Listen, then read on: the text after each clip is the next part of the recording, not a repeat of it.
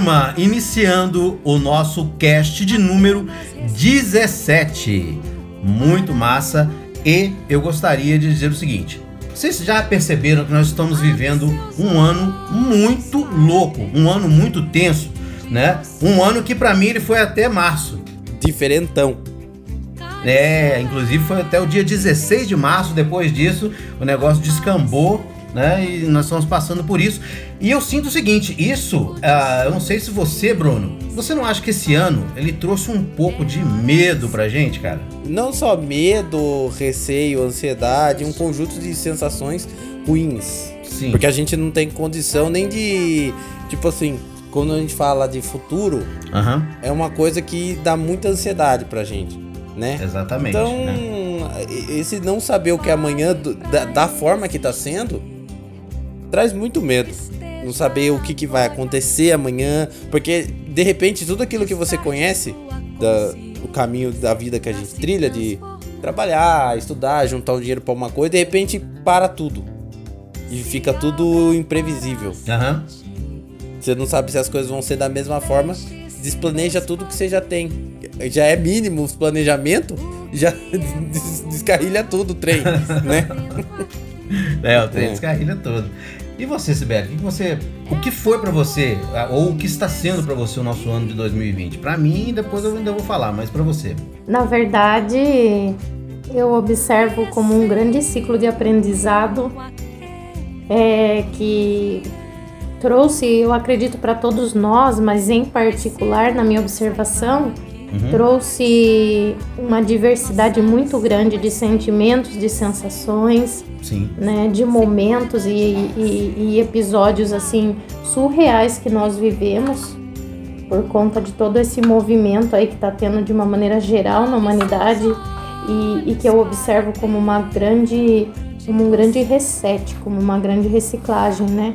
Então eu observo como um, um ciclo de aprendizado que trouxe não só o medo, mas trouxe pânico, trouxe ansiedade, trouxe consciência. Consciência. Eu acho que foi um dos principais sentimentos aí, foi um, um dos principais movimentos.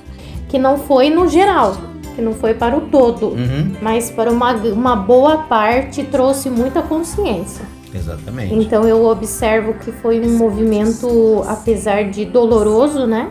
Sim. de um ciclo doloroso que nós passamos, né? Tivemos perdas, tivemos aflições, tivemos é, é, grandes batalhas aí nessa, nessa observação geral. Mas foi um ano, um ano, um semestre de muita, muita experiência de vida, muito, como posso expressar, é, de uma maneira que a gente ficou muito introspectivo, conseguiu Com certeza. é a única forma que existia de olharmos para nós mesmos.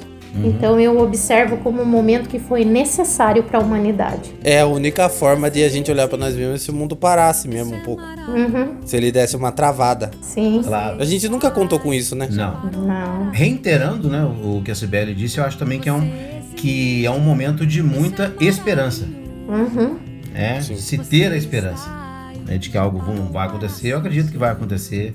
Né, eu, ac- eu acredito também em, em- depois vamos falar um pouco um extensivo aí a religião. Cada um tem a sua, cada um pensa de, uma forma, né? uhum. Eu encontrei uma religião e eu acho assim que realmente é um ciclo de aprendizagem, de, de transformações. Eu acho que é uma, uma metamorfose bem positiva que, que nós vamos passar. Agora, tirando um pouco da, da- da- do nosso ano, cada um tem um medo. Que se falar, você fala, nossa, Deus me livre, bate na madeira e tudo mais. Deus me livre. Né? Eu tenho os meus e eu vou contar o meu medo pra vocês. É um medo muito louco que realmente, assim, ele não é só um medo. Eu acho que ele já ultrapassa. Ele, é, ele, é, ele, é, ele é- chega a ser um pânico. Se eu imaginar o tal do acidente vascular cerebral, eu tenho muito medo de AVC. É uma coisa que quando eu penso nisso, né, né, né, nessa, nessa, nessa, eu travo. Eu começo a travar. Eu não gosto de, de, de ouvir as pessoas falando sobre o assunto. Começo a, se a pessoa estiver falando sobre aquilo, eu, quero, eu afasto, porque eu não me sinto bem. Aquilo eu falo assim, gente, para mim não dá. Então é um medo, né? Assim, é, é estranho porque Uhum. é, é um medo diferente, porque eu não sei se eu vou ter. Eu posso é, fazer a minha passagem aqui nessa vida sem saber. Eu- dá, mas assim, eu tenho medo. Se esse assunto ele, ele, ele chega, ele Uhum. cai na mesa, entra em voga, eu começo a falar, não, esse- isso aqui não é pra mim. Eu tenho muito medo. Não tenho, não tenho medo de bicho, não tenho medo de assombração, não tenho medo de escuro, não tenho medo de nada. Uhum. Mas dessa doença eu tenho. É uma coisa que me paralisa, paralisa mesmo. Só de pensar eu já fico E paralisado. por que ela em específico? Por que não de outras que são podem ser até piores? Então, cara, sabe? Você não sabe dizer Eu ao não sei certo? dizer, eu, eu não sei dizer o certo. Sempre quando me fazem essa pergunta, eu jogo uma brincadeira pra tentar descontrair, aliviar, né? Eu sempre falo assim, eu não, gente, eu não consigo ficar sentado sem poder jogar um videogame, que é um amor da minha vida, Ah, sem fazer certa- certas coisas, né? Então eu falo assim na brincadeira, mas assim, você depender de outra pessoa pra tudo, pra todas as suas necessidades fisiológicas, Hum. cara, é uma prisão mental. Vamos falar a verdade, é uma prisão mental. Ah, entendi. Na Então- verdade, ô, ô, Hum. desculpa te interromper, mas é uma coisa Não. bastante interessante de observar, já no ângulo do assunto que a gente vai entrar. Uhum. Observa um pouquinho que talvez não seja propriamente o AVC, mas a questão Ah. de ser dependente. De depender do outro e de repente estar num estado vegetativo onde você dependa da outra pessoa, Sim, sim.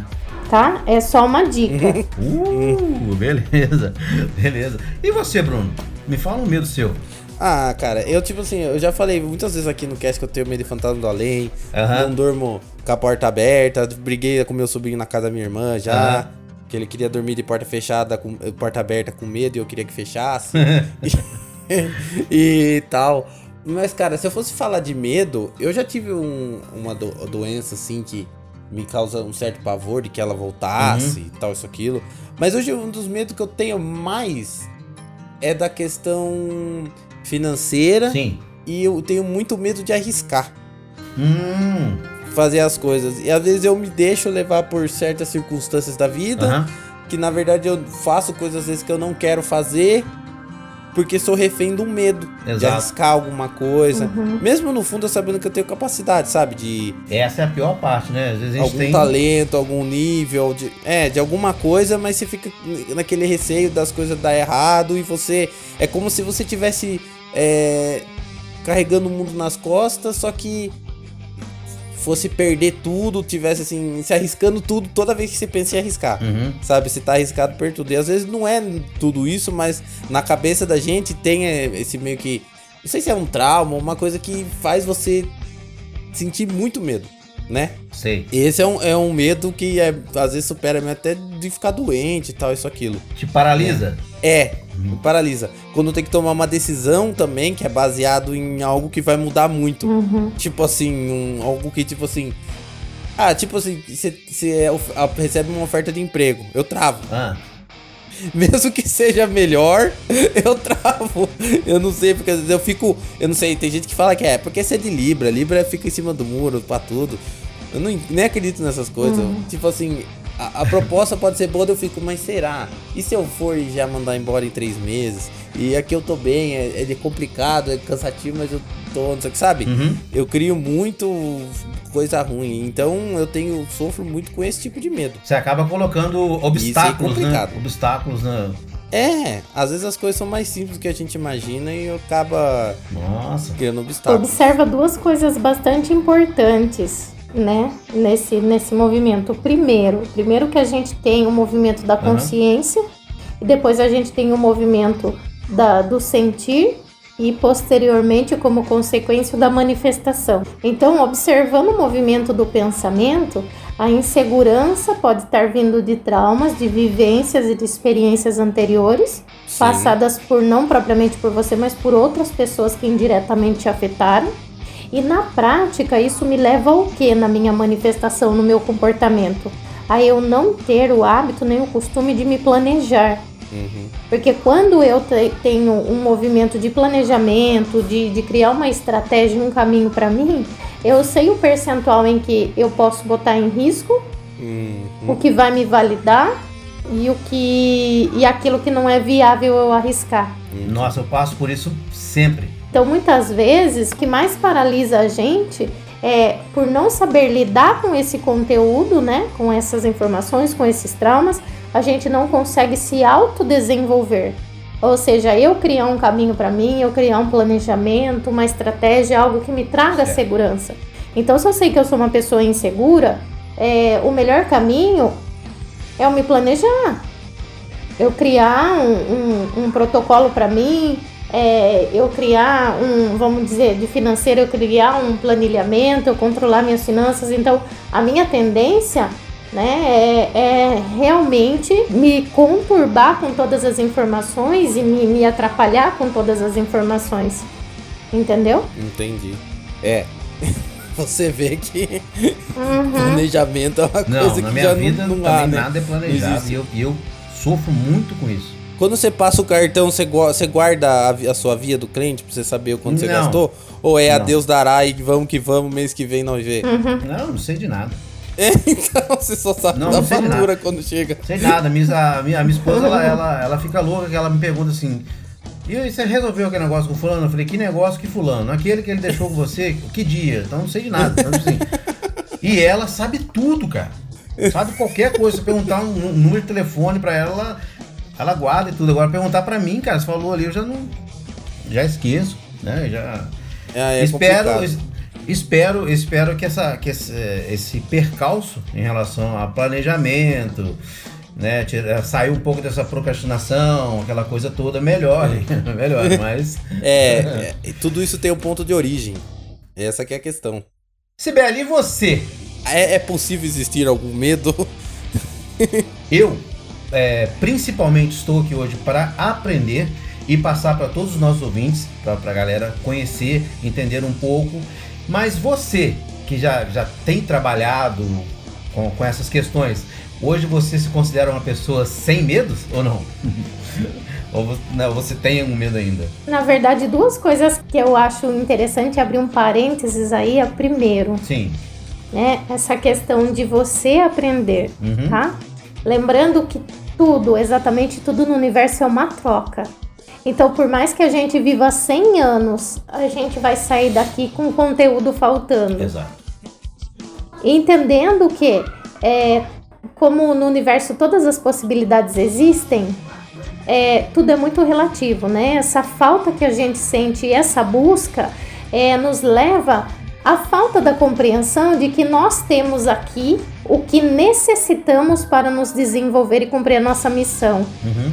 Então a gente vem para cá, a gente aprende o que é necessário, e o que é importante para o nosso para o nosso desenvolvimento, para nossa realização, né? Em outras oportunidades, talvez a gente volte para quem acredita assim, ou vá para outros planos para aprender outras coisas que são necessárias para completar o nosso campo de conhecimento. Então hoje eu considero aqui, né, Uhum. esse bate-papo assim tão legal que a gente está tendo Isso. como uma troca informacional Nossa, legal. né? Onde todos nós vamos agregar muito, muita coisa bacana, tá? Uhum. E como todas as coisas na vida da gente dão certo a partir do momento que a gente acredita e a gente cria um movimento de determinação, o que eu posso explanar para vocês como experiência é o seguinte: os medos, eles são constantes na vida da gente, faz parte é, da nossa dualidade, são paralelos e então assim nós vivemos em constante dualidade. A diferença entre um ser e outro Uhum. é que conforme a gente vai adquirindo experiência, a gente vai aprendendo a se autoconhecer, você vai conseguindo vivenciar com mais consciência essa dualidade. Então, o medo, ele existe. Sim. Só que ele passa a perder a força no sentido de não ter mais poder de nos paralisar. Muito interessante. Então é essa a diferença. Estamos aqui, estamos para viver essa experiência de dualidade. Afinal de contas, o ego nos proporciona isso. E estando aqui neste plano, vivendo aqui neste plano, é, nós estaremos deparados com ele até o último dia da nossa vida, né? Exato. E se a gente levar isso como um duelo, a gente vai ficar degladiando consigo mesmo e a gente não vai chegar em caminho nenhum. Uhum. Então, o melhor caminho para nós vencermos os nossos medos e para a gente ter consciência de que sempre vamos nos deparar com eles é que é um dia de cada vez, um ciclo de cada vez. Cada momento o medo vai ser diferente, a intensidade vai ser diferente e ele vai perdendo a força a cada instante que você vai tomando a consciência da importância dessa experiência. Entende? Entendo. Então, o nosso papel não é vencer o ego, não é vencer o medo. É vivenciá-lo com consciência, se permitir sentir, mas ao mesmo tempo gerar uma compreensão do, do porquê eu preciso sentir. É essa a diferença. Exatamente. E aí, para matar a curiosidade de vocês, o meu grande medo, que eu posso dizer assim, que é um, que é um, que eu venço a cada camada da minha consciência, que eu consigo dizer assim, superar, me autocurar. Eu tinha um medo muito grande, muito intenso da morte, Uau! independente da espécie, tá? Uhum. A minha, o meu medo principal e isso se intensificou, né? Após a maternidade, que o Uhum. meu medo passa a ser ah, morrer e deixar o meu filho pequeno. Ah, Então a gente vai trabalhando em, em camadas mais profundas da consciência para buscar e entender qual a raiz dessa questão. você ainda vivencia, né? Não com tanta intensidade como você explicou. Não com tanta intensidade, mas existem momentos ainda que vêm esses flashes, essas informações, Uhum. e aí a gente buscando dentro de nós, né? Daqui a pouquinho a gente vai detalhar isso. Entendi, mas por exemplo, antes do seu filho, no caso, é, a morte, esse medo da morte partia do, de, de você É. mesmo por gostar da vida ou da falta que você faria para as pessoas que gostam de você, no caso? Boa, boa, é isso mesmo. Eu quero- Eu quero saber isso também. Na verdade, na verdade, só para deixar claro para vocês, eu tenho duas respostas. Sim. Eu tenho a resposta pessoal, antes de gerar uma consciência, e eu tenho uma resposta informacional por experiência, né? Posterior. Posterior à, à, à conexão informacional. Seguinte, se eu for olhar Uhum. para o meu lado é, inconsciente, o medo era de perder, o medo era de estar longe das pessoas, o medo é de não ter mais a Certo. conexão. Depois da visão informacional, eu descobri que por detrás de todo o medo de morrer, existe inconscientemente uma vontade de morrer. Hum, Ui. Entendeu? Hum. eita. dá uma. Aperta, dá uma aquela apertada no passo. Dá um tranco, dá um tranco. Dá um- Dá uma apertada no passo aí que. E aí a gente fala, não, não, não, não tem, não é isso, não é isso, não é isso. Mas não é naquele momento, Uhum. percebe? Não é naquele momento que você tá sentindo medo de morrer que você quer morrer.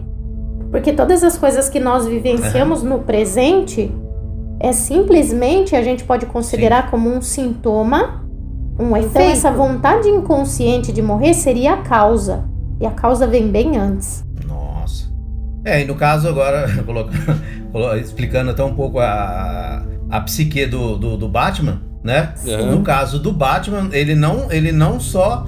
Eu não digo que ele venceu, Sim. mas ele, ele trilha o mesmo caminho do medo. Os dois andam lado a lado. Tanto é que É. ele pegou Uhum. um símbolo do medo dele para assustar outras pessoas. Uhum. né? Então ele, resol- é, ele falou: olha, eu vou passar para as pessoas o medo que eu tinha, eu vou passar para elas. Uhum. Né? Então ele acabou agregando o medo dele e, de uma forma ou de outra, ajuda. Né? Na verdade, se você perceber de um outro ângulo também, e depois a gente aprofunda um pouquinho para vocês entenderem, como um movimento totalmente inconsciente, ele usou do medo dele, ele fez do medo dele uma força. E que a gente observa É, isso como aí. uma ressignificação. Exatamente. E uma Ressignificação. ressignificação é, numa estrutura informacional, na estrutura da consciência, o ressignificar é o mesmo que remediar. Hum, É o momento em que eu busco neutralizar os sintomas e os efeitos, mas eu não trabalho e eu não resolvo a causa. Ou seja, em- a qualquer momento eu posso ter um colapso negativo ali com aquela informação. é, mas esse, esse trabalho ele, ele, ele, passa a ser como se fosse uma camada. Sim. Vo- Você tem, você continua com o sentimento, aham. mas você consegue disfarçá-lo. Exatamente, porque a nossa consciência, imagine que a nossa consciência é uma cebola, ok? Uma cebola Sim. mesmo. E a gente só consegue ter acesso a ela por camadas. Sim. Entendeu? Então, de acordo com o que eu estou trabalhando, e por que, que a gente fala que é importante a gente trabalhar essas camadas? Porque de acordo com o que eu vou acessando, eu acesso a primeira camada, que é a informação que veio para mim, ela, eu resolvi essa camada, sobe a outra. Uhum. Então, assim, eu querer resolver numa vez só, é, é eu costumo chamar de bingo. é? Assim, né? Ironicamente dizendo, você tem que ter a sorte de chegar na raiz. Uhum. Se você encontrar um trauma de raiz ali, você consegue resolver mais rápido e desvendar mais coisas mais rápido. Porém, o que vai determinar isso é a nossa disciplina Sim. em nos dedicarmos a trabalhar nessa profundidade. Então, pelo que deu pra entender, você entendeu, Ricardo, o que ela falou? Então quer dizer que se a gente descobrir e conseguir acessar o, o que a gente tem lá dentro, a gente consegue mudar tudo, inclusive o nosso mundo que tá aqui fora. Então, Brunão, dá, pode até dar, mas é isso que nós vamos tentar entender ao longo da entrevista que nós teremos com a Cibele Garcia e como isso pode mudar totalmente a sua existência, os seus atos e melhorar o seu pensamento e suas ações no dia a dia. Depois da vinheta, nós vamos descobrir o que é HQI. Chama a vinheta, Brunão!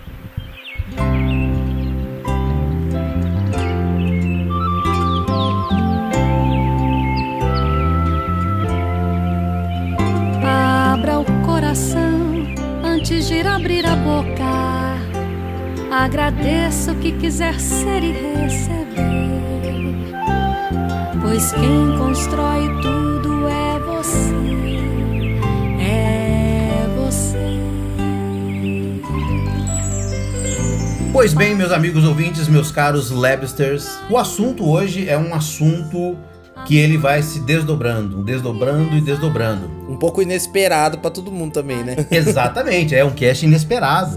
É inesperado, mas vocês podem ter certeza que a partir desse vão ter outros casts que esse, se ouvindo esse, vocês já vão abrir um pouco os horizontes, né? Pelo menos um pouco. Exatamente. E para explicar um pouco do, do que seria essa sigla HQI, nós vamos conversar com a Cibele Garcia, que é irmã do Bruno. E vamos dizer assim, ela, ela, ela partiu para um caminho bem diferente do nosso amigo, né? Que resolveu fazer podcast. Então, É. A Cibele, ela é coach de autoconhecimento e espiritualidade e terapeuta em homeostase quântica informacional. Sibeli, em primeiro lugar, um super prazer ter você aqui no nosso Labcast, trazendo uma informação muito interessante. E eu queria que você falasse um pouco, primeiro, de- do que você faz, para depois nós entrarmos na entrevista em si, para a gente começar a conhecer esse novo universo, tá? Ah, tranquilo, muito prazer. Também é, é uma grande satisfação estar aqui com vocês, participando né, dessa, desse bate-papo tão agradável. É, eu trabalho com terapia quântica informacional, né? O HQI, eu sou terapeuta ah, nessa área há três anos. Três anos. E eu sou coach há oito anos. Eu trabalho com, com autodesenvolvimento há oito anos. Uhum. E, e as terapias foram vindo para mim gradativamente, né? Eu me dediquei e, e escolhi como, como nicho trabalhar o autoconhecimento e a espiritualidade. Então, através disso, eu me formei nas terapias holísticas, que são integrativas e complementares também. Uhum. E depois eu fui para o movimento para trabalhar a consciência. Foi onde me conectei com o HQI, com a homeostase quântica informacional, que é o nosso, o nosso papo de hoje. Antes da gente falar é, sobre isso, eu gostaria que você só me elucidasse Uhum, em relação ao que você faz. Por exemplo, eu já li uhum, uma, uma outra. Eu não vou. Eu não, não, eu não, não sei se posso colocar aqui como vertente uhum. mas é, eu, já, eu já li muito sobre aquela a famosa lei da atração, aquela é, do segredo, né? Ah, sim. O universo, né? Ele passa a emitir as vibrações pra gente. Sim, com No certeza. caso, a sua vertente, ela é ligada de alguma forma com essa do, do, do- do segredo ou não? Dessa lei da atração? Na verdade, assim, o segredo foi desenvolvido através dos pensamentos e das teorias, principalmente através da, da neurociência, Uhum. onde a gente pode compreender melhor tudo aquilo que você pensa e você tem uma sintonia desse pensamento com o seu sentimento, Sim. né? Que nós chamamos de desejo real, você acaba realizando e concretizando na sua vida, porque a ordem natural da consciência é pensar, sentir e comportar-se. Aham. Ou seja, nessa ordem, o segredo fala que nós pensamos, nós criamos um campo visual, Exatamente, isso mesmo.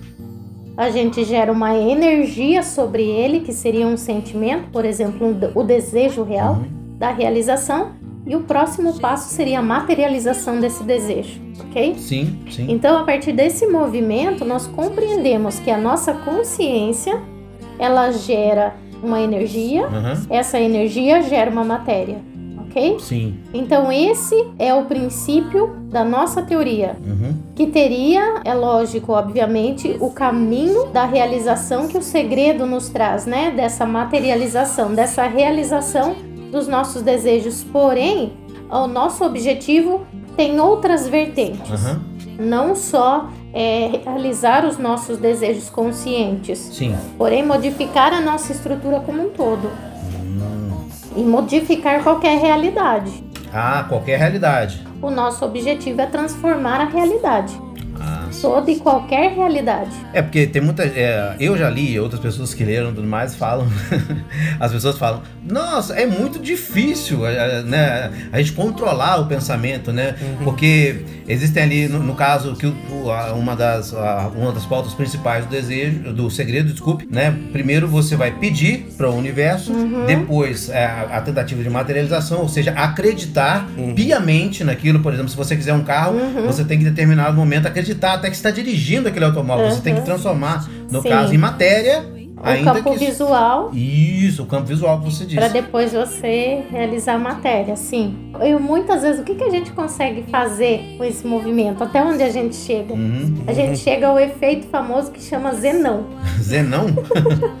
que a gente produz, produz aquela imagem, Aham. mas na realidade a gente nunca consegue atingir. E por quê? Boa. Porque você está executando a lei do segredo de forma diferente, de forma errada?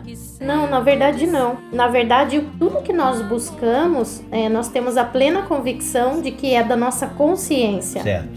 Mas na realidade, o que cria o nosso campo de realidade é o nosso inconsciente. Que ele, esse daí que é. A a- zica. o- é como se fosse o Deus Ah. Que mora dentro da gente, o inconsciente. O inconsciente. Na verdade, o inconsciente é a nossa cápsula protetora.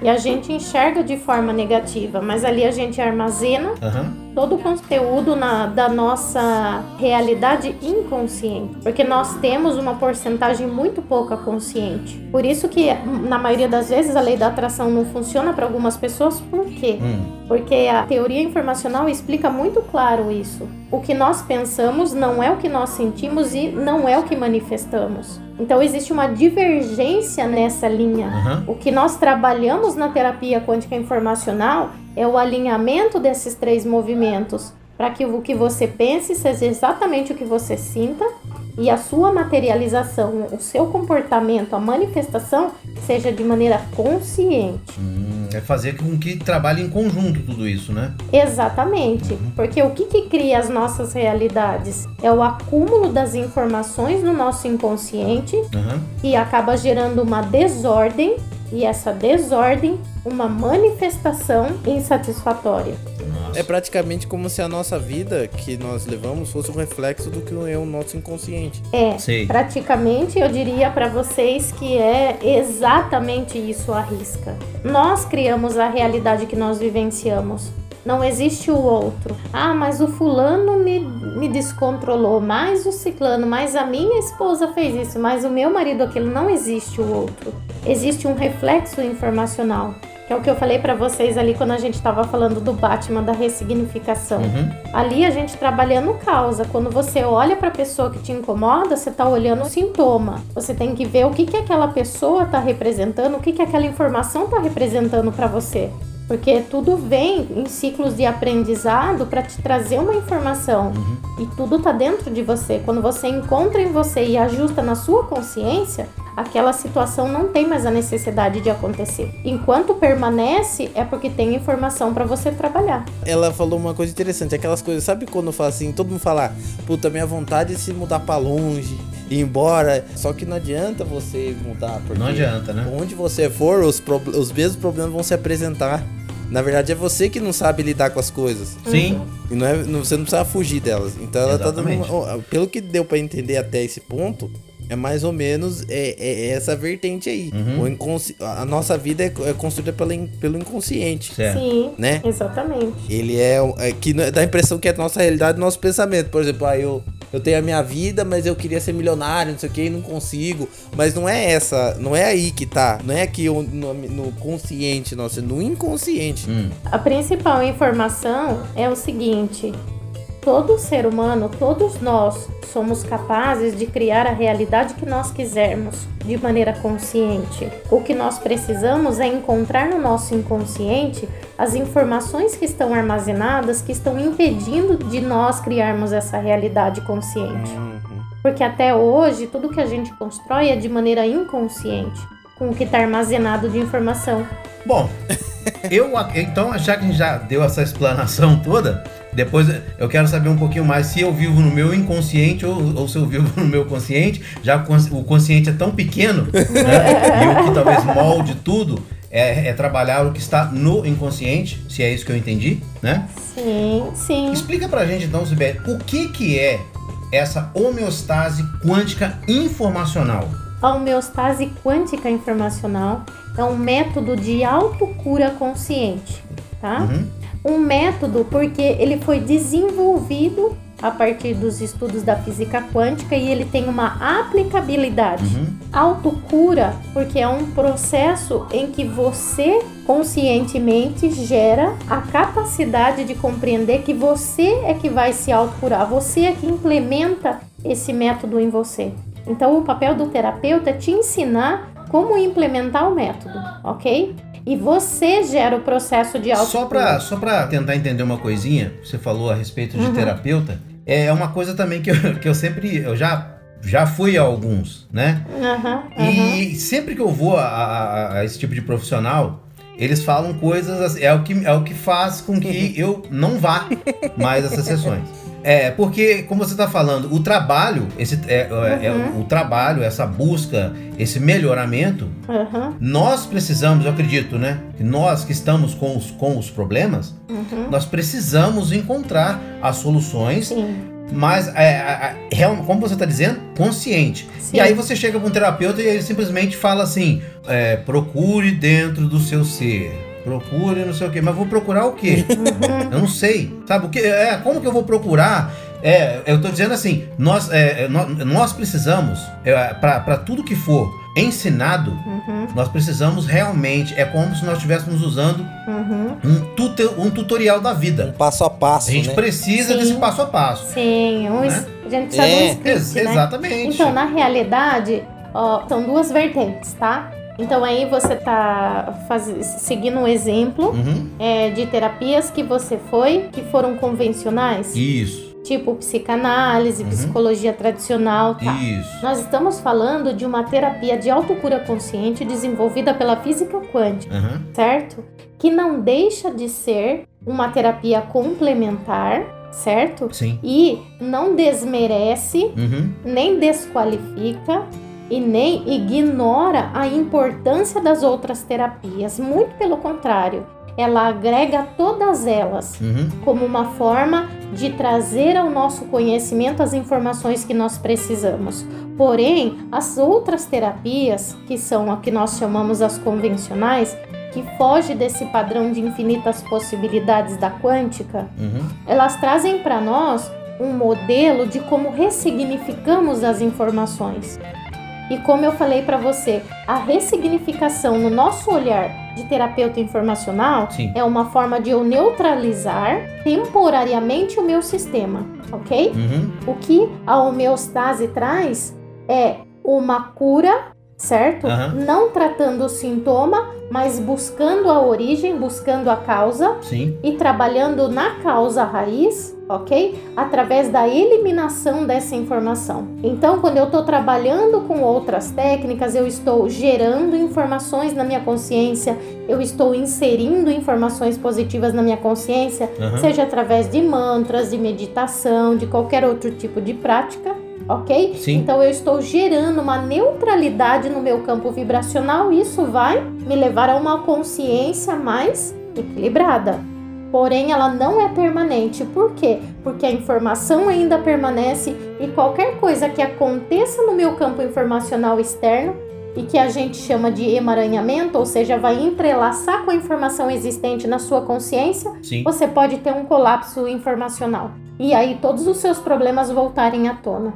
Então, nesse movimento, eu tenho picos. Ah, entendi. Percebe? Entendi. Eu tenho crises, eu tenho crise de depressão, daqui a pouco eu melhoro, daqui a pouco vem a- alguma coisa acontece, eu fico triste de novo. Uhum. E essa intensidade pode variar. E aí eu gero o quê? Uma neutralização. A partir do momento que eu trabalho com a eliminação da informação, que eu tratei a raiz, a causa, Uhum. aquele problema não vai acontecer mais. Aí eu gerei a autocura. Certo. Então, para nós, terapeutas informacionais, a cura está na eliminação da informação. Nós não dispensamos nenhum outro tipo de tratamento. Uhum. Porque existem movimentos, por exemplo, você pega uma pessoa que está numa crise profunda de depressão. Certo. A nossa raiz de eliminação está no processamento informacional dos que chamamos de comandos quânticos, Uhum. tá? Depois eu explico para vocês mais para frente. Tá. Então, uma pessoa que está em crise depressiva, muitas vezes, ela não vai ter naquele momento a sustentação de ficar fazendo comandos. Então, o que, que eu vou fazer com ela? Eu vou gerar comandos de positividade, eu vou neutralizar o sistema dela para depois mexer na dor. Então, é uma forma de neutralização. Ah, então eu não posso usar remédio? Pode e deve, entendeu? Uhum.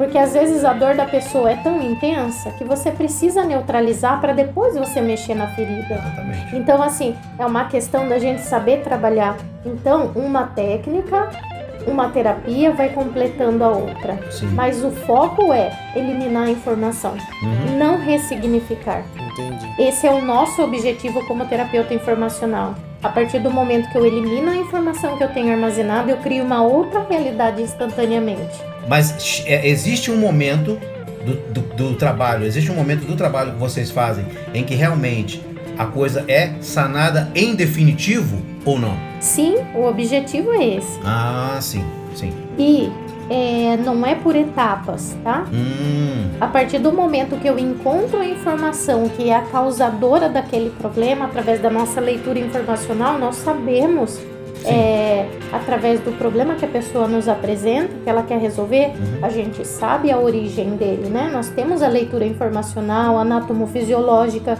então nós sabemos, através de uma mani- manifestação física, por exemplo, sim. quais são os sentimentos que estão conectados ali e esses sentimentos a quais raízes informacionais, ou seja, quais pensamentos estão conectados e quais são os tipos de traumas que estão ligados ali. Ah, entendi. Dá um exemplo pra gente, Uhum. pro pessoal que tá ouvindo entender também. Algum exemplo, assim, algum caso. Por exemplo, vamos usar, Tá. vamos usar a própria depressão. Sim. Então, na visão informacional, o que que é a depressão?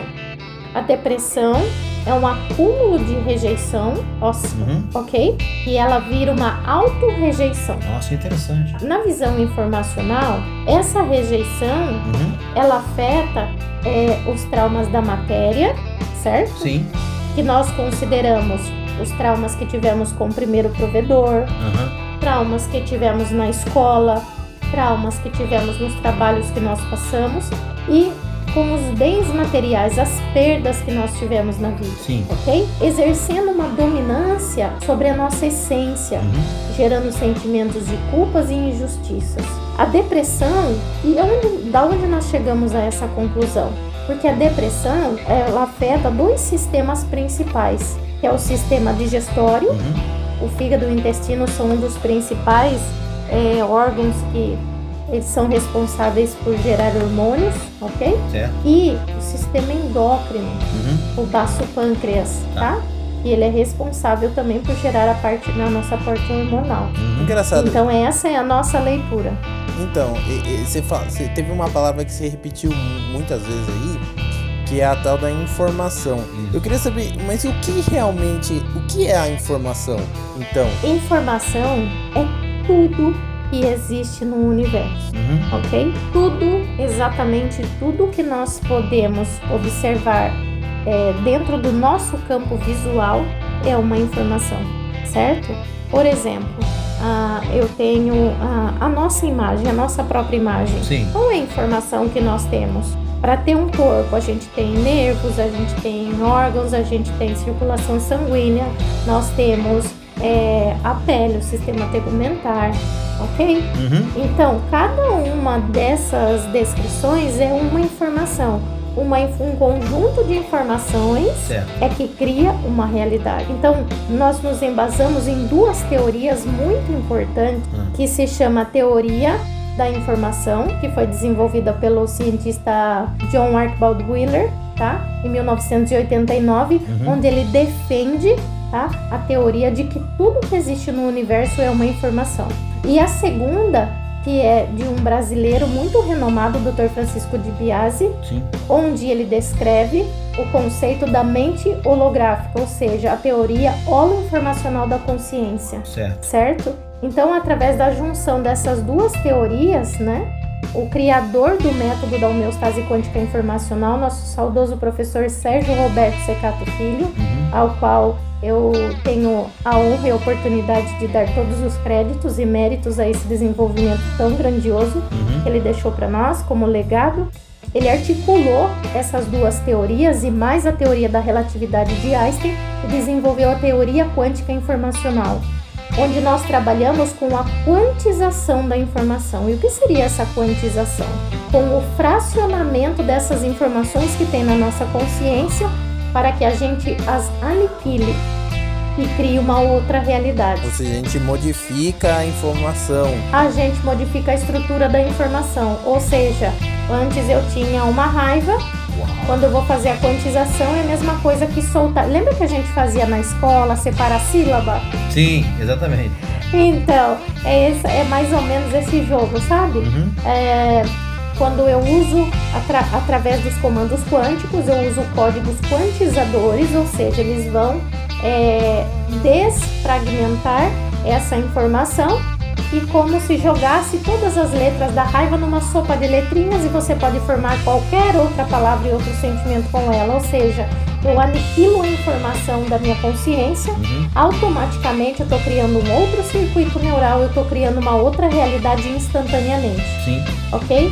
E como eu estou falando de um processo mental, não tem nada a ver com campo espiritual, com religiosidade, tá? Eu acho muito importante frisar isso, vocês vão entender ao longo o porquê. Uhum. É, não depende de você acreditar ou não. É uma Ah, matemática. É, a nossa mente é dinâmica. Então é uma matemática como um e um são dois. Uhum. Então, positivo com positivo é positivo, Sim. negativo com positivo é negativo. Então, assim, eu uso uma informação, o que nós chamamos de uma anti-informação, e elas se aniquilam. Certo. Ou seja, a raiva, com a própria raiva, ela se aniquila. Se eu colocar raiva e amor, o que, que eu faço? Positivo com negativo, ele continua sendo uma partícula negativa com menor intensidade, ou seja, eu neutralizo Uhum. que é o momento da ressignificação. Olhe com amor aquela raiva, ok? Coloque um pouco de amor. Ela neutraliza, mas a raiva continua ali. Entendi. Mas. Tipo, eu gosto de água fria. Ah. Eu gosto de água quente. Boa. Se eu coloco mais água quente, Uhum. ele só fica morna. Ele não torna aquela água, não aniquila a água, não, não elimina ela. Eu entendi. Não modifica Não a modifica a estrutura. estrutura da água. Entendi. Agora, se você pega a água e joga fora, Você tem um espaço pra você gostar de, de qualquer outra coisa. é uma outra realidade. A gente gosta muito de dar esse exemplo de transformação quando a gente fala na, na, na física quântica do salto quântico do elétron. Eu não sei se vocês, vocês lembram disso na escola, a gente viu isso no, no colegial. Ei, Eita! Ah, mas quem que lembra de química? Tá vendo? É física, tá? Por favor. Olha, eu vou falar assim, a- essa parte. Ó, química, física, matemática, péssimo, mas péssimo mesmo. Então, Péssimo. ó os traumas. Lembra que eu falei que traumas da matéria Uhum. vem do primeiro provedor, trauma da escola, traumas de bens materiais, as perdas e traumas com os trabalhos que eu tive? Ó, já tô cutucando Tá seus traumas, hein? Nossa, é complicado. Mas se existe, o, o Sibeli, né? Se existe uma, uma, uma realidade, como eu- a, a gente pode, através de- desse método, a gente pode mudar a realidade? Instantaneamente. Uau, instantaneamente? Isso é bom. Porque, porque existem infinitas possibilidades, mas com a nossa consciência local, nesse tempo presente, que é, que é a nossa linha de observação, é, nós conseguimos enxergar uma única possibilidade. O que nós precisamos é abrir-nos para as infinitas possibilidades. E aí você tá, é o momento que você está pronto para fazer a próxima escolha. E aí a questão que você me perguntou, que está me elucidando muito agora, essa questão da criação do consciente, do inconsciente, da- do percentual. Eu só vou dar um exemplo para vocês, ok? Tá. O ser humano hoje, diariamente, ele vive de 7 a 10 segundos conscientes. De 7 a 10 segundos conscientes. De 7 a 10 segundos conscientes. Que isso? Opa. O resto das 24 horas é inconsciente. Hum. 23 horas e 50 minutos é inconsciente, porque nós não estamos conectados e em foco com o que nós estamos vivendo naquele momento. A nossa consciência ela está dispersa ou nas informações passadas ou nos precipitando a- as informações futuras. Uhum. Então, quanto mais eu pratico a homeostase, né? Por ser um método de autocura consciente, eu vou me elucidando do tempo presente. E eu vou vivendo com maior intensidade e com mais qualidade. Engraçado esse você falar sobre isso, objetivo. porque se você parar pra prestar atenção, o nossa própria mente com essa questão de passado e futuro é como se ela criasse, fosse a nossa própria inimiga, né? Porque a gente fica ou preso tanto ao passado ou tão ligado ao futuro que cria tanta ansiedade. É que, na verdade, o que, que acontece? Nós criamos um nível de observação linear. Então, nós enxergamos o passado Uhum. num tempo, o presente em outro tempo e o futuro em outro tempo. Exatamente, é exatamente assim que forma na mente. E aí o que que acontece? A gente cria essa divisão no nosso campo mental e visual, É verdade. quando na realidade não existe uma linearidade. Einstein já dizia isso. Não existe uma linearidade. Existe um campo circular, ou seja, um ciclo. O presente, o passado e o futuro estão acontecendo ao mesmo tempo e nós não estamos percebendo. Então, é um momento em que eu observo como uma fuga da nossa mente se focalizar no passado, se focalizar no presente, se focalizar no futuro, quando nós temos a total capacidade de enxergar esses campos paralelos. Sim. Porque nós temos dentro de nós as infinitas possibilidades e múltiplas consciências. Eu, eu, já, eu, tive, eu já tive, tenho, eu acredito que eu ainda tenho esse problema Uhum. De, de viver, ou pelo menos pensar muito no passado. Hum. Ah, o que, eu já, o que Uhum. eu já fui, o que eu gostava, o que eu fazia. Uhum. Aí, e sempre.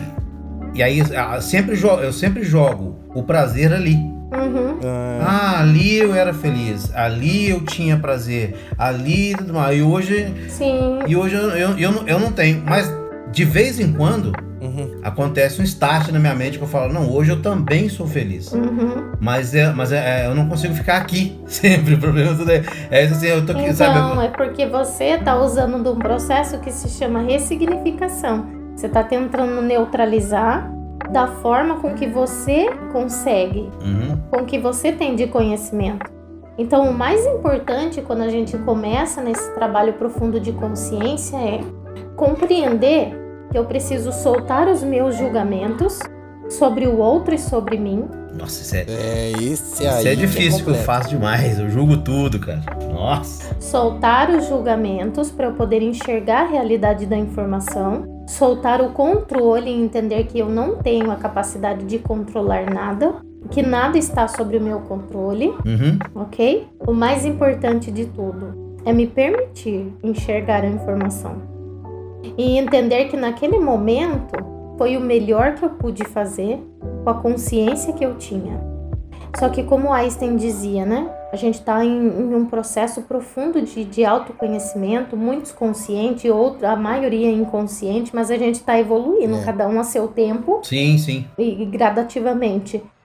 Mas entender que eu não tenho como retroagir a minha mente, que tudo que eu aprendi, minha total capacidade está sendo desenvolvida e ela não retrocede. Então, eu ter a consciência de o que o que foi foi o melhor, mas que a cada instante eu só posso melhorar. E isso, isso é, é- é- é- vamos dizer assim, é ensinado por você, no caso. Isso é, é- É. Sim, com certeza. E a primeira é uma das primeiras coisas que eu elucido a todos os meus pacientes, aos meus clientes, porque assim, se eu não soltar os meus julgamentos, eu não vou conseguir compreender o que a informação está trazendo para mim, porque eu sempre vou olhar para fora. Uhum. E o nosso trabalho é o quê? É ir para onde realmente tenho resposta e aonde realmente eu gero a mudança, que é dentro de mim, que é onde a gente chama de microcosmos. Então a nossa tendência como seres humanos é olhar para o macro, o macrocosmos. Que tá fora, E o né? que que é o macrocosmo? Matéria e energia, tudo que está sujeito às leis do tempo, entendeu? Uhum. A matéria é a energia. Então eu vou culpar o fulano, é o meu chefe que é difícil, é o meu casamento que não vai bem porque o, o fulano não colabora. É engraçado você falar isso, sabe por quê? Porque. Eu não sei se todo mundo vai se identificar, mas tipo assim, você tá num trabalho X. Aham. Aí, quando você muda, Uhum. no começo é uma maravilha. Daí passa seis meses, é a mesma bosta do outro. É a mesma O- coisa, é os mesmos exatamente. filha da é o- os mesmos coisas não sei o que, é o outro que é não sei o que. Aí eu vou descrever uma coisa bem interessante para vocês prestarem bastante atenção. Do 0 aos 7 anos, o ser humano está armazenando conteúdo informacional. Então, tudo que ele está recebendo ao seu redor, tudo que ele está captando, né? Pela falta do desenvolvimento total e completo do sistema cognitivo, ele traduz o que ele absorve através do sentir, dos sentimentos. Aham. Isso fica armazenado na gente. Então, tipo, uma briga dentro de casa que o filho vê, uma briga feia, alguma É. coisa. Tá tudo armazenado aqui dentro. É aquele sentimento Mas que ele. sentimento, não é, É, tipo, memória. Nem sempre é memória. Não, sim. Tá? Mas, Mas olha ele pega só. aquele, aquele sentimento daquilo ali que ele sentiu e se assustou com aquilo Uhum, e guarda. exatamente. Dos 7 até os 18, o ser humano está construindo a realidade dele. Com tudo que ele absorveu, com todo aquele sentimento. E mais o que ele está absorvendo do mundo, o que ele está vendo, o que ele está aprendendo. Sim. Certo? Dos 18 em diante, nós não construímos mais nada consciente, nós simplesmente repetimos o nosso campo informacional. Que louco. Então, se você pega e vai para o trabalho, ah, e aí começa o conjunto informacional. O meu primeiro, o primeiro sistema que eu sou incluído é o meu sistema familiar. A partir deles é que vai demandar tudo que eu vou viver na vida, na matéria, nos relacionamentos. Uhum. Então, assim, quando você vai para a escola, que é o primeiro mo- mo- modelo Uhum. Sim. social e de trabalho, né? Porque ali a gente tem metas para cumprir, a gente tem horário para entrar, para sair, tem horário para se alimentar, tem metas para bater, que são as notas. A gente é supervisionado. Então, é o primeiro modelo de trabalho ali. Sim. Depois a gente vai. O, o que, que a gente vai encontrar na escola? A gente vai encontrar os arquétipos que eu tenho no lar. Uhum. Então, vai ter cada um dos integrantes da minha casa, eu vou ter na escola. Quando eu vou para o trabalho, que é o meu terceiro sistema informacional e de inclusão, eu vou encontrar as pessoas da minha casa, Aham. ok? Projetadas. Então, assim, se eu crio a minha realidade, sou eu que estou projetando essas pessoas. Então, eu por que, que sempre eu repito essas informações? Porque eu não trabalhei a raiz, que é o que nós chamamos dos traumas. Hum, Essas informações que geram a desordem no nosso sistema informacional, o acúmulo delas Ah, sim. gera essa desordem, esse desequilíbrio e vai criando as realidades que para nós são negativas. Hum, é. Então, a partir desse momento, você entende que você cria a sua realidade de maneira inconsciente e a homeostase te leva a um movimento de autocura para que você passe a criar a sua realidade de maneira consciente, que é o momento que entra naquele equilíbrio Uhum. do pensar, sentir e manifestar. Aí, Ricardo, tá vendo? Quando, quando você trabalha naquela escola lá? Uau! É, nossa, Na faixa de Gaza ali- Então- na faixa de Gaza é terrível, o negócio bicho pega. Então? Sibeli, como você tá falando, explicou assim pra gente tanta coisa assim, tem como você exemplificar com algum caso, alguns, ou alguns casos que você acha relevante pra gente entender melhor ainda? Uhum. Ah, eu vou dar um exemplo para vocês de casos assim mais, mais tangíveis, né? Uhum. para vocês entenderem melhor esse movimento. Mas eu vou dar alguns exemplos da, da minha especialidade, que são doenças terminais, e vou dar alguns exemplos financeiros, tá? Tá. Ninguém tem problema financeiro, né? É, gente- mas a gente sempre tem um amigo que tem, né? Então a gente gosta É, de, O meu de problema. ajudar os amigos, né? É, o meu problema, o meu problema financeiro ele tá quase em fase terminal. Então já que você vai pegar essas duas coisas, já vai explicar. Ah, com certeza. Ah, então eu vou falar para vocês é, do caso de um empresário que eu atendi, que ele tinha picos de falência e eram periódicos, normalmente duravam cerca de um ano, Nossa. tá? Então, quando ele chegou até a mim para fazer esse processo de autoconhecimento, trabalhar autocura, ele disse para mim: Olha, é a quinta vez que eu estou reiniciando a minha empresa e eu sinto que eu tô numa fase bacana, mas eu tô com medo do próximo declínio, porque é como se tivesse data marcada. É, passa pouco tempo depois de um ano e eu tenho que abrir falência. Pelo amor de Deus. E não é por má administração. E aí a gente foi pesquisar. É lógico que estava falando de trabalho, estava falando de financeiro. Novamente, fomos pesquisar os traumas da matéria.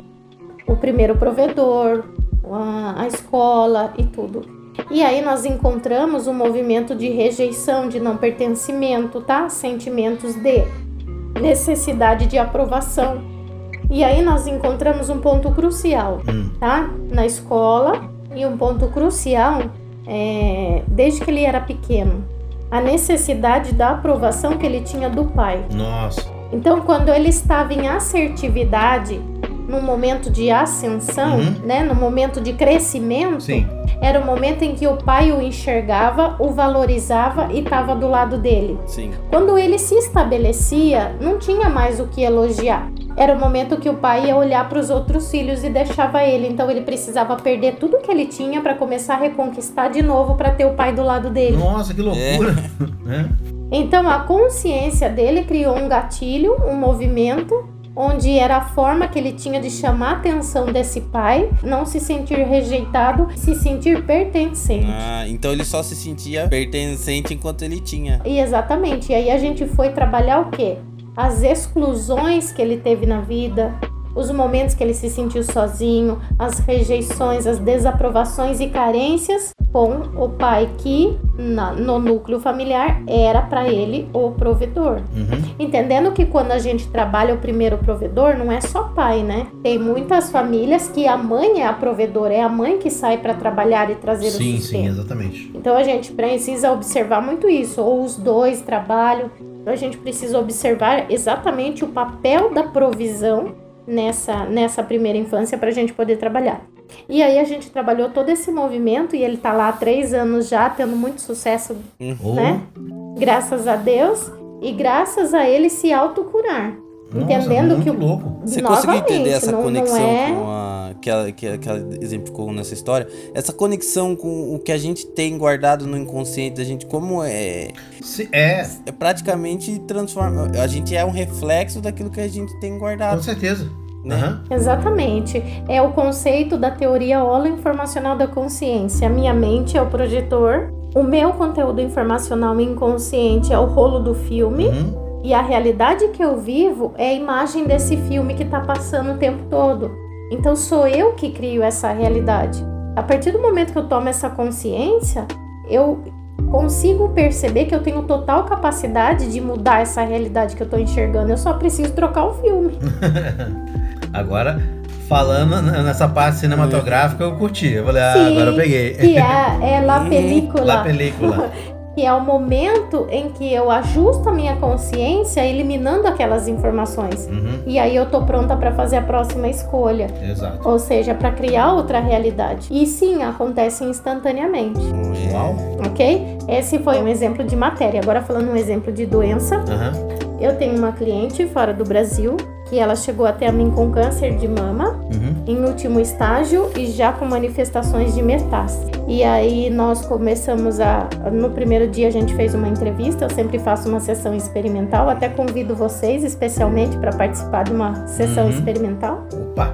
para conhecer um pouco mais do aprofundamento da técnica, né? E de repente descobrir um pouco mais sobre vocês mesmos. Sim, sim. E aí, nessa sessão experimental, a gente eu consegui, é, com o auxílio da- das informações dela, eu consegui encontrar onde estava a raiz do problema daquele câncer, né? Uhum. Na nossa visão informacional, o câncer é o momento em que a minha vida deixa de fazer sentido e eu encontro na morte a solução. Aí eu vou gerar uma neoplasia uma metaplasia, que seria uma célula é, cancerígena, Hum, tá? Um tecido cancerígeno. certo. E aí, nesse momento, estava relacionado à mama. Mama, na visão informacional, é traumas de maternidade. Hum, Da pessoa se questionando na maternidade por causa dos traumas que teve com a mãe.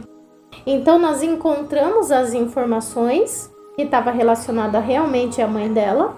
E aí, de levantar essas informações, isso era por volta de 8 horas da noite, quando foi próximo das, da meia-noite, ela me ligou desesperadamente porque havia aparecido um tumor no rosto dela. Nossa. E aí ela pediu assim para que eu pudesse atendê-la rapidamente para ver o que, que a gente conseguia fazer para reverter aquela situação. Como nós já havíamos feito uma triagem, levantado as informações, Uhum. partimos então para o momento principal da sessão, que é a eliminação dessas informações. Então eu auxiliei a ela, ensinei o caminho e fomos fazendo as eliminações. Certo. Passamos por duas horas, quase três horas fazendo o trabalho. Encerramos a nossa sessão Uhum. por conta de fuso horário de países diferentes, era bastante tarde. Quando foi próximo do amanhecer, ela me liga, ah, muito eufórica, muito, muito assim, muito ansiosa, porém com uma alegria, uma intensidade muito grande, onde ela mostrava para mim o rosto dela. Nossa. Ela mostrava o rosto, mas ela não conseguia falar e por causa do idioma diferente também eu não estava conseguindo entender. Uhum. E aí a hora que ela conseguiu se acalmar, eu consegui ajudar ela a se acalmar, ela me mostrou e o rosto estava perfeito. O Nossa. tumor já não estava mais lá depois de três horas do atendimento e da eliminação da informação. Puxa. Depois de, de 15 dias, ela passou pelo processo da ressonância magnética e não tinha mais nenhuma raiz de câncer no corpo dela, as metástases desapareceram. Nossa. Nós estamos num processo de trabalho porque é uma terapia breve, não precisa de muitas sessões para a pessoa chegar até a autocura daquilo que ela leva para o consultório para trabalhar. Uhum. Porém, como foi algo que transformou a vida dela no momento mais difícil, ela quis se aprofundar. Então, estamos nós em estudos profundos da consciência exatos oito meses. Uau. Então, assim, ela já está em níveis, em níveis muito maiores e, e já trabalhando um nível de expansão e partindo para. Ela também é psicóloga, é terapeuta e está partindo para a aplicabilidade da técnica nos trabalhos dela também, de acordo com a experiência que ela teve. Então, através disso, só para vocês entenderem, de uma maneira geral, nós podemos transformar qualquer realidade que nós quisermos. O que nós precisamos é encontrar informação que nos impede de mudar essa realidade. Quando você encontra, elimina da tua consciência, você já transformou. É aí que tá. Aí você falou a chave. Que é- acho que é complicado a pessoa entender. Na verdade, não é, é- é que a gente muda a hora que quer. A gente tem um impedimento que faz ela, ela não mudar. É sim, sim. É como que você falou o negócio do filme. Tem o rolo passando. É como se tivesse alguém operando aquele rolo que não deixa você trocar por outro. Exatamente. Só que na verdade, esse outro que tá passando o que tá passando o filme, que não deixa você trocar, é você mesmo. Uau. Porque não existe o outro. Não existe o outro. A partir desse momento que você entende que é uma projeção sua, é utopia você querer procurar a resposta fora. Uhum. Você não vai achar. Tá dentro de você. Exatamente. Então, uma coisa que, que sempre me perseguiu, hoje já já, já consigo lidar um pouco melhor com isso, mas, né, mas é, é- é um, é um problema que eu fui dia- diagnosticado que é a fobia social. É aquela coisa de às vezes você não querer nem sair. Às vezes eu não gosto de sair do quarto, às vezes eu não gosto de, de fazer determinadas coisas, às vezes eu não gosto de ir ao meu trabalho para ter contato com ninguém. Às vezes uma pessoa que vai aqui em casa, um, tipo assim, um carteiro, alguém, eu não, aten- eu não atendia. Telefone até hoje, telefone toca aqui, eu, eu atendo o celular, mas o fixo eu não atendo. Então, tipo assim, eu deixo tocar, tocar, todo mundo fica meio apavorado, atende o telefone e fazer, ah, então, aí o pessoal acabou se acostumando com isso. Então, é, eu, eu não saía. é, eu, eu gosto muito de ficar em casa, vamos falar assim, a verdade. Então, e- mas era, era, um, era um problema que não era só com desconhecidos.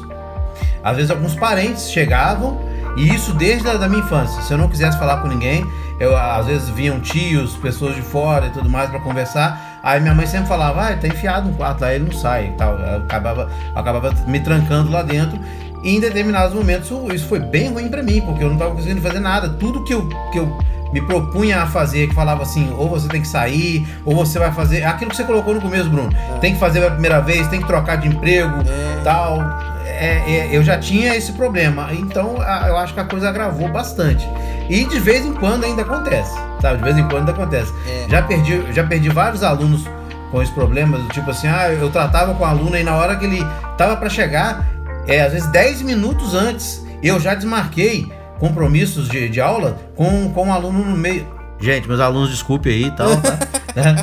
Mas Estão sabendo agora. vão sabendo agora, né? Que eu já desmarquei por causa desse problema. Às vezes eu não, eu não, eu não conseguia. Eu, eu, eu já projetava Ah. Na minha mente que eu não ia conseguir dar aquela aula. Olha, hoje eu não tô bem, eu não quero dar essa aula, não consigo fazer e, e, e não fazia mesmo, né? Então, Engraçado eu- você eu- confidenciar isso, que agora uma- algumas coisas fazem mais sentido. Aham, né? Você vê. Então, e aí esse, esse movimento, né, essa observação da fobia social, no não querer estar com as pessoas, Uhum, nós estamos falando de, dos relacionamentos, Hum. dessa necessidade de se afastar, Sim. de manter-se isolado, de proteger-se. Como você comentou um pouco uhum, é, no começo, vamos observar um pouco o medo de ser dependente das pessoas. aham, Então, quanto mais eu me isolar, é como se eu garantisse isso. E outra questão muito importante é que quando eu tô falando de relacionamento, eu tô falando da troca, né? Uhum, E aí a gente precisa observar essa troca dar e receber. certo. Normalmente, a, a tendência natural quando estamos numa frequência alta é de nós criarmos relacionamentos dármicos, ou seja, onde essa troca é plena. Uhum, Na mesma proporção que eu dou, eu recebo. Só que nós inconscientemente nós criamos relações kármicas, ok? uhum, Que é aquelas que nos causam transtornos e trazem problemas para nossa vida. Porém, falando do nosso princípio de vida, a nossa raiz de relacionamento são os nossos pais.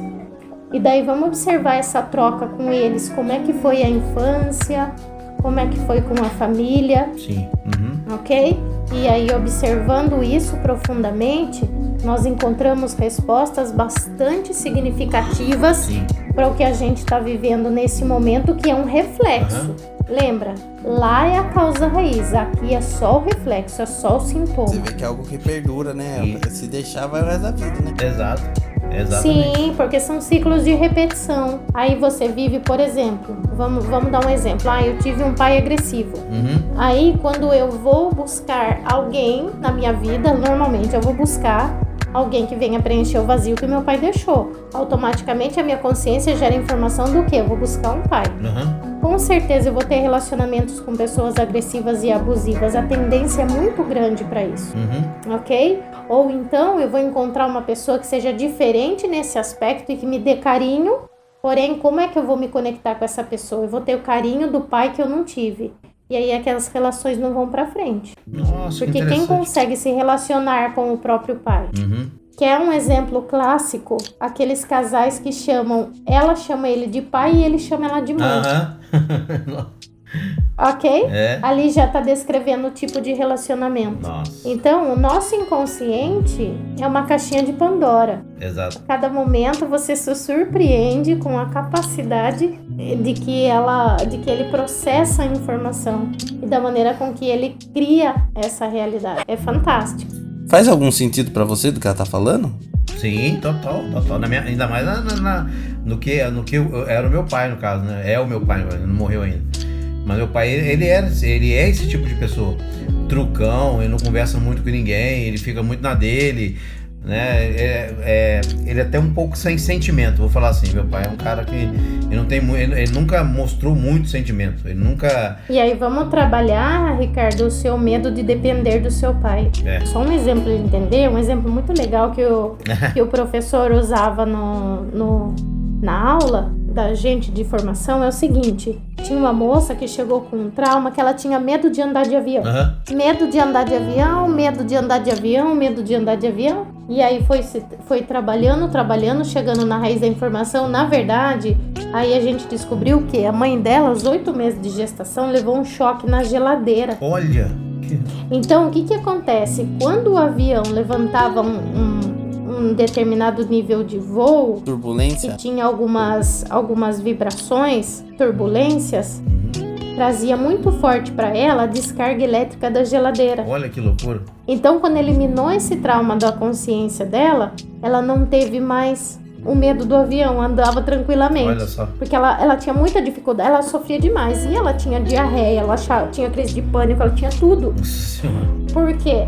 Porque ela acreditava que o trauma, que o medo era do avião. Ela, daí ela perguntava, mas você tem medo do quê? Do avião cair? Não, eu não sei. É que quando ele tá lá em cima e tem uma turbulência ou ele balança alguma coisa, mexe dentro de mim e eu tenho um pavor, um pavor, um pavor, que eu tenho vontade de abrir a porta e sair correndo. Nossa, que loucura. E aí, quando foi chegando, chegando, chegando no informacional e descobriu, foi eliminado exatamente esse trauma, a sensação do feto dentro da barriga, com o choque, tudo, tudo, tudo. Ela nunca mais teve problema. Então, talvez você traduza como derrame cerebral, Uhum. quando na verdade pode ser esse medo de depender do seu pai porque você nunca teve um relacionamento com ele. Não, é, nunca tive. Verdade mesmo. Entendeu? E aí a sua vida financeira, ela só vai ir pra frente quando você ajustar sua consciência desse trauma de nunca ter tido seu pai.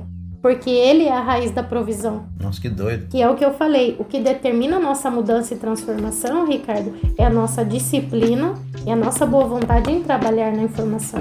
Ah. Então, assim, eu, em um ano de profissão, em um ano de transformação, eu me curei de lúpus sistêmico, tá? Eu me curei de 38 doenças que eu desenvolvi através do lúpus. Eu fazia quimioterapia oral há 8 anos, tá? Eu tinha nódulo reumático dos pés até a minha cabeça. Eu eliminei 15 pedras da minha vesícula sem cirurgia Nossa. tá?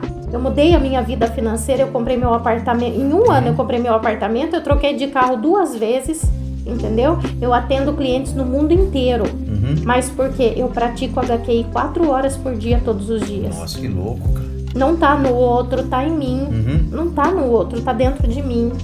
Então, assim, talvez tudo isso que você esteja vivenciando, traduzindo, Uhum. são essas informações que se você trabalhar, você vai ver que derrame não significa nada pra você. Derrame é o momento que você se paralisa na frente do seu pai. Entendi. Entendeu? Ele é o seu derrame. Nossa, que É, louco. não, deu uma, uma enganchada ali. É. É muito legal. É, né? verdade. O difícil é você aceitar as catracadas. É, esse é que é complicado. Entendeu? Mas aí eu te pergunto, Ah. que nem eu falei aquele dia. Se você fosse pra cantar num show hoje e você ganhasse um show pra cantar no outro, eh, da- logo seguida, você ia? Eu acho que sim. Não só, eu acho que sim, porque já aconteceu. É. Né? Já, é, já aconteceu de eu sair de um lugar, de uma cidade que eu tava cantando, e ir pra outra e tal. Então você viu como a sua alegria tava em cima de um palco? Tá. Nessa hora não tinha essa coisa social, essa dificuldade. Porque eu já vi você cantando lá com os par de gente, cara. Não, a é. sua alegria tava ali em cima do palco. É, é, eu- é, é, é, vou- eu vou dizer assim, eu sempre falei sobre isso, né? A minha fobia social era uma coisa, é uma, é uma coisa estranha, porque quando eu tô num palco, quanto mais gente, melhor lá embaixo, gritando, É. aplaudindo e tudo mais, pra mim é melhor, porque, de uma certa forma, eu estou dominando a situação. Quem tá mandando ele no, no vocal sou eu. Eu aqui tô fazendo aquela galera toda, é, vamos dizer assim, não tem ninguém mandando em mim. eu estou fazendo aquilo, eu estou passando uma energia, passando uma alegria ali e tudo mais, e não tem ninguém atrás mandando eu fazer nada. Tudo ali sou eu que estou fazendo porque eu quero fazer, eu gosto de fazer, então, nossa, é muito. É, É muito é muito maior do que o normal, né? É, eu, pô, eu subia em cima de bateria e dava cada pulo gigante. dava pulo lá de cima, plá, batia lá pro chão, esquentava a cabeça, machucasse, não. Cara, era, era, era um troço muito louco. Então, é, é o momento que você se sente livre, né? Exatamente. É uma coisa muito E doida. quem que te prendia? Minha mãe. Hum, É, minha mãe é é aquele tipo de pessoa que, não, que a gente não podia sair pra lugar nenhum e tudo mais. O- é, vamos dizer assim, o meu pai era um cara muito fechado, uhum. que não, não gostava de, de falar sobre muitas coisas tal. Muito trabalhador, nossa, excepcional. Uhum. Mas ele não, em- em- aquele entendimento ele não tinha com a gente. E a minha mãe, ela era aquela coisa super protetora. Você não podia atravessar a rua, você não podia ir na casa de colega, você não podia dormir na casa de um amigo, você não podia fazer nada. Uhum. Tanto é que um primeiro show que, que eu aceitei, nesse mesmo dia quase que eu perco o emprego, porque eu trabalhava numa banca de revistas que eu era fascinado, sempre gostei dessas coisas, com livros, revistas no meio daquilo ali. E aí eu, eu, eu, eu, tive que fazer um show bem longe, numa cidade bem longe, chamada Eloy Mendes, mas é, nossa, não escafundó do Judo. Então, o que, que eu fiz? Eu acabei enganando a minha mãe e enganando meu chefe. Porque a minha mãe falou que eu não podia fazer o show. Uhum. Aí eu fui trabalhar já com a bolsa na mão e falei com os caras: quando der determinado momento, vocês param a van, que eu pulo pra dentro dela e largo o serviço e largo tudo. E assim foi feito. Quando a van parou ali. Exatamente, quando a van parou, eu falei, já tá, a bolsa já tava meio no esquema, eu peguei a bolsa só. O, era, eu trabalhava com um italiano chamado Giuseppe Leone. Aí eu virei pra ele e falei, seu Giuseppe, seguinte, eu vou ter que sair, que eu vou fazer um show. Ele, como assim você vai fazer show? Você vai fazer show? Você tá doido? Você tá trabalhando? Eu falei assim, olha, se amanhã, joguei a real, se amanhã eu chegar aqui, o senhor não quiser mais que eu trabalhe, tudo bem, mas hoje eu vou fazer o show. Eu vou fazer o show de qualquer. Aí ele ficou meio apavorado, eu saí com a roupa de serviço mesmo, cara. Eu tinha um uniforme da, da, da- firma e tal Nossa, lá. que da hora, cara. Então, que entrei- sensação da hora. Entrei dentro da van e fui. Quando. Nossa, eu sou sensação do controle total de tudo e que se foda tudo. Uma sensação de liberdade. Não, quando eu cheguei lá na cidade, eu liguei pra minha mãe, ela tava desesperada quando tinha chegado do serviço ainda, aquela coisa toda. Eu falei com ela assim, mãe, eu tô em Eloy Mendes. Ela falou, onde que é isso? Eu vou falar assim, ó, vou falar pra senhora o seguinte, eu botei o dedo aqui na nossa cidade, Cataguás, né? E eu quase subi, eu tô até perdendo aqui pela parede. Eu cheguei aqui nele, então é longe, Paraná. Eu falei com ela. Ela falou, você é louco, você começou a gritar comigo, não sei o que. Eu falei assim, bem, eu só tô te avisando que eu vou fazer um show, hoje eu tô aqui, amanhã a gente conversa, amanhã vê, vê o que que tá. No outro dia eu apanhei de vara de marmelo, claro, quase perdi o emprego. É. O, mas aí ele falou, não, não, beleza então, então gostei da sua atitude. Você tinha quantos anos? Tinha 15. Nossa, você foi. Você tomou a Uhum. injeção da liberdade e nunca mais. Nossa, aí... A droga mais letal. E aí, cara, eu tinha 15 anos, em primeiro lugar, eu não podia nem estar trabalhando lá com ele, que ele ele ainda falou assim, ele falava, é, ele falou, não, é só depois de, de 17, não sei o que, eu falei assim, não, mas eu quero trabalhar aqui. Eu comecei a trabalhar com ele com 14 anos. Aí quando chegava, é, quando chegava fiscal num lugar, eu escondia, entrava no banheiro, até o fiscal ir embora, porque se pegasse uma, uma, uma criança trabalhando, mas eu era apaixonado já com quadrinhos, já queria estar envolvido naquele mundo de quadrinhos e livros, aquelas coisas. Então eu falei, não, eu quero trabalhar aqui mesmo. E aí a minha mãe, eu fui domando ela desse jeito, ganhando a minha liberdade a cada momento, a cada show, a cada coisa. Eu ia saindo, saindo, até que ela chegou um momento que ela falou que, não, beleza, então vai lá. Eu não, não, não tinha como me prender mais, né? Meu pai não tava nem aí, do jeito que ele tava sentado no sofá, eu passava por ele, voltava no outro dia, se ele tivesse sentado no sofá jeito, nem perguntava onde eu fui, que eu- por que, que eu cheguei aquela hora. Então, a minha mãe já ela, ela me prendia mais do que ele. Muito doido. Então, e a gente ouviu bastante coisa hoje, acho que foi bastante, assim, instrutivo. Tem alguns pontos que são meio- um, pouco complexos de entender. Isso. Mas tem bastante coisa que clareia muito a mente. Exatamente. E eu queria fazer uma última pergunta, que assim, depois de tudo que você estudou, estuda hoje, eu queria saber quem realmente nós somos. Isso. Assim, na visão sua, na visão do que você estudou. Do É, HQI. O que a gente é, na verdade, É, então? na visão da HQI, na visão informacional, Uhum. nós somos a criação da nossa realidade. Hum. Nós somos o conjunto informacional que desenvolve essa realidade.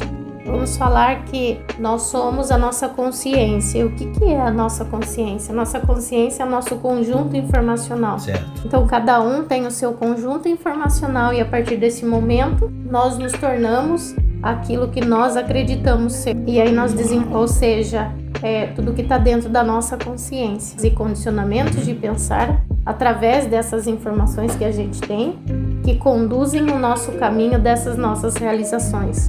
Show de bola. Nós somos a nossa consciência e nossa consciência é um conjunto informacional. Uau. Pois bem, meus caros Labsters, estamos chegando ao final de mais um Labcast e esse Labcast realmente ele pegou a nossa cabeça e explodiu, né?